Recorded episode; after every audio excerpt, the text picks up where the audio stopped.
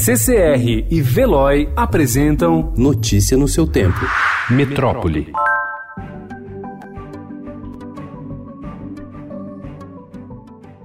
O Ministério Público de Minas Gerais denunciou à Justiça ontem 11 funcionários e antigos empregados da Vale, entre eles o ex-presidente Fábio Schwartzmann e cinco da consultoria alemã Tuvsud, por homicídio doloso, duplamente qualificado e por crimes ambientais causados pelo rompimento da barragem de Brumadinho. A tragédia, que completa um ano neste sábado, tem 259 mortes confirmadas e 11 desaparecidos.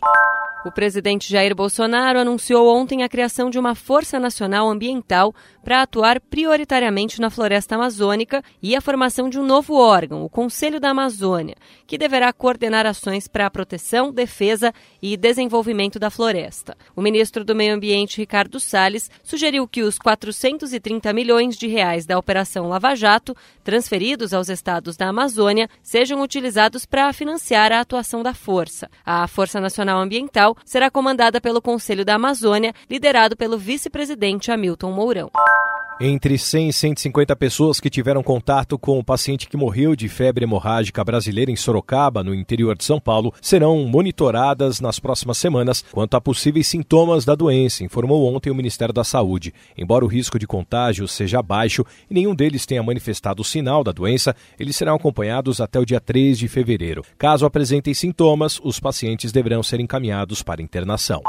As autoridades de saúde americanas confirmaram ontem o primeiro caso de coronavírus nos Estados Unidos, infecção que teve origem na China e vem se expandindo pela Ásia. Segundo os Centros de Controle e Prevenção de Doenças dos Estados Unidos, o paciente é um viajante vindo da China que foi diagnosticado em Seattle. Ontem, o governo chinês confirmou a sexta morte pela doença, que também teve casos registrados no Japão, na Tailândia e na Coreia do Sul.